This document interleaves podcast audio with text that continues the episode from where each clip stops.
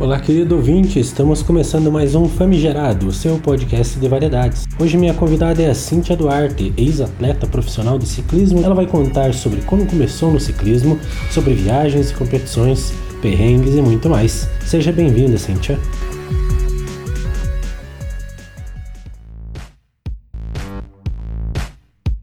Olá, João Guilherme. Olá, ouvintes do Famigerado. Obrigada pela oportunidade de poder falar um pouquinho mais sobre a minha paixão, o ciclismo. Espero que vocês estejam famintos para saber um pouquinho mais sobre a minha história com o esporte.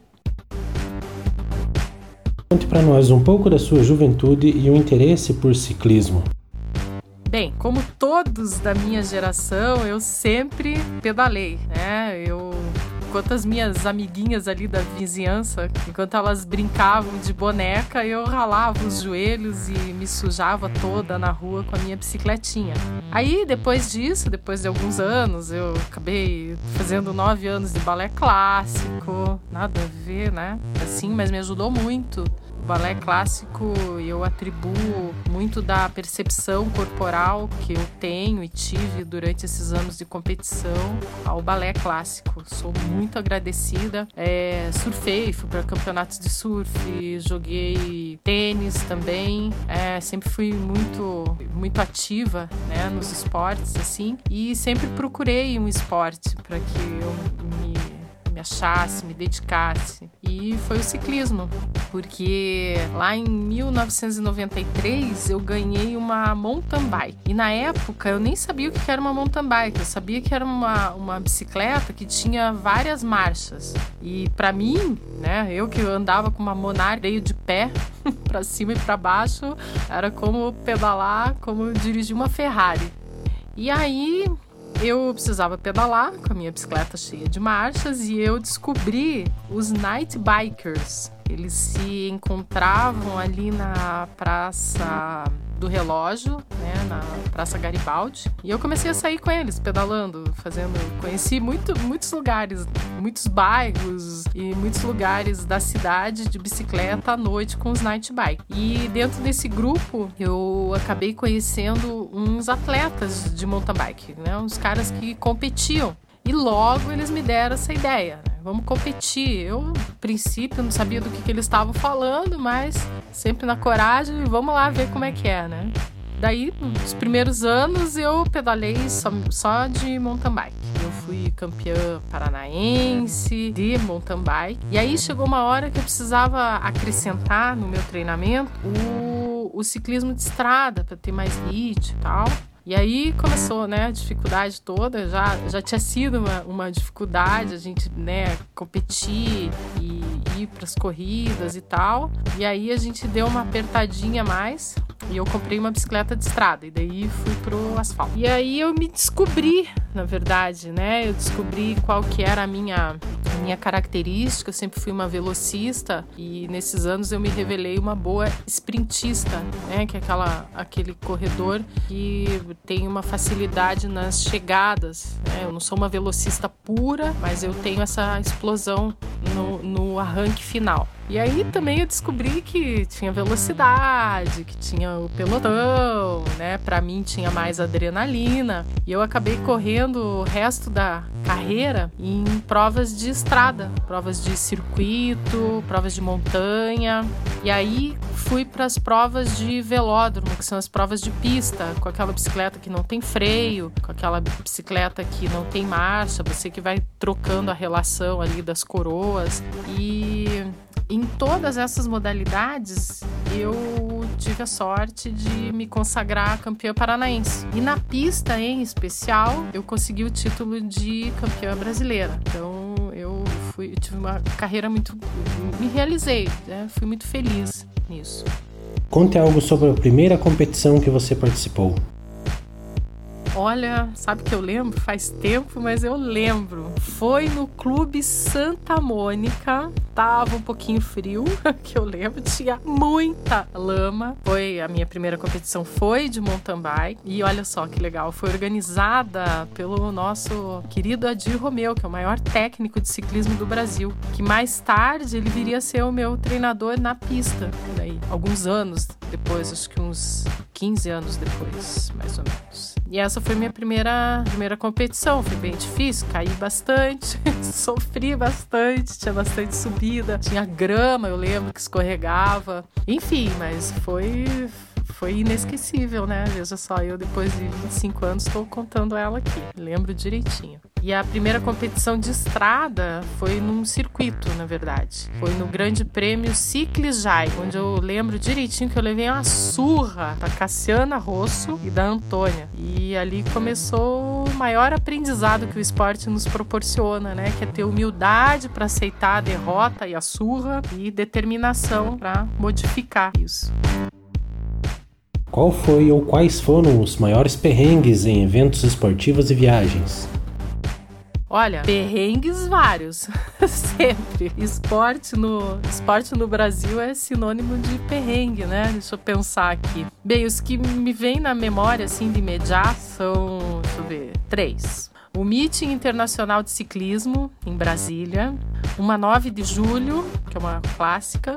E, o, e um Campeonato Brasileiro de Estrada. Então, assim, vocês sabem que o planejamento do treinamento de todo atleta de qualquer de qualquer esporte ele existe ele, ele, ele tem existe lá a tal da prova alvo né?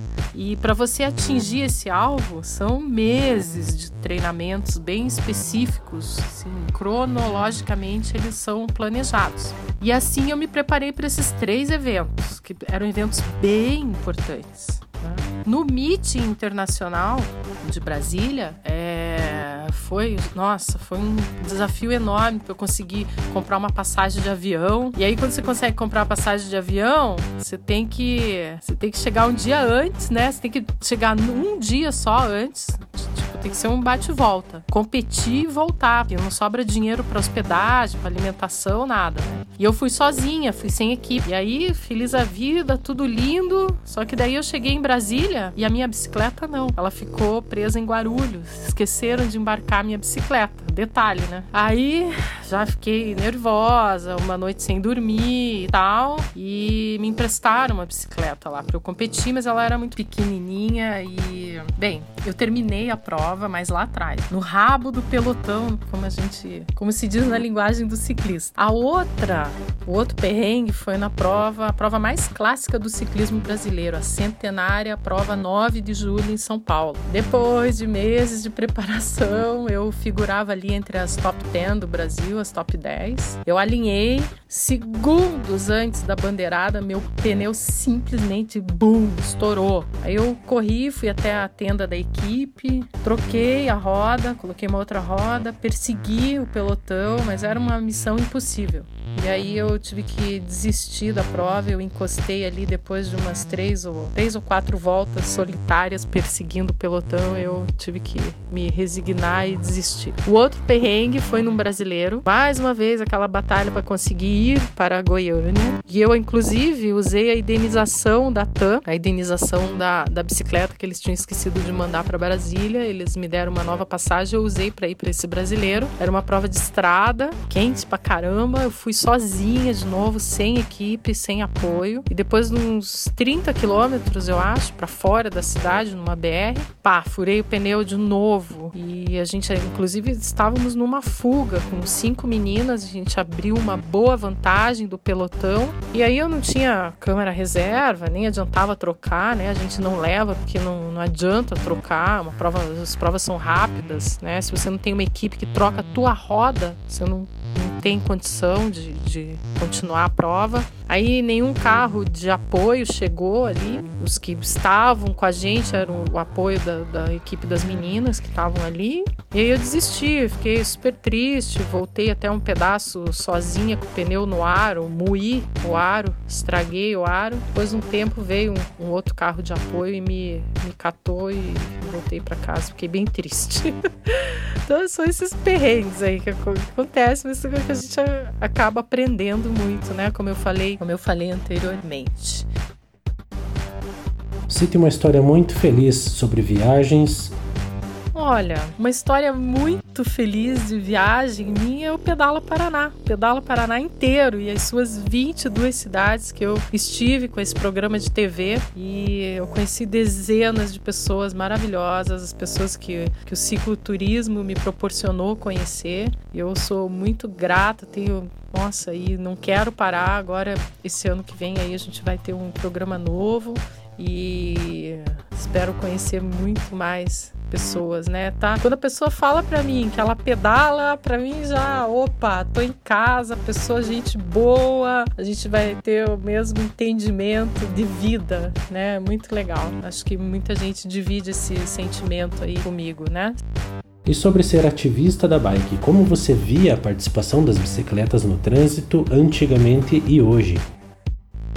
Como que eu vejo a, a, a, minha participação no trânsito, né? Como era antigamente, como é hoje. Bem, trabalhar com educação e esporte nesse país realmente é um baita de um desafio. Eu trabalho desde 2016 com essa campanha de segurança para ciclistas. Eu fiz aí um, um bom investimento de dinheiro, de tempo, de dedicação exclusiva para esse trabalho. Eu larguei minha profissão anterior, trabalhei 11 anos com comércio comércio exterior. Realmente eu tenho um prazer enorme em trabalhar com isso, mas não é fácil, é muito, muito difícil. É, não existe esse, essa cultura pela bicicleta ainda no nosso país. Tem muito, por mais que se fale, nós estejamos aí é, na mídia com uma exposição muito boa agora, principalmente durante a pandemia, mas é, é muito difícil. Mas devagarinho a gente, eu, eu tô devagarinho devagarinho eu tô conseguindo esse, esse retorno,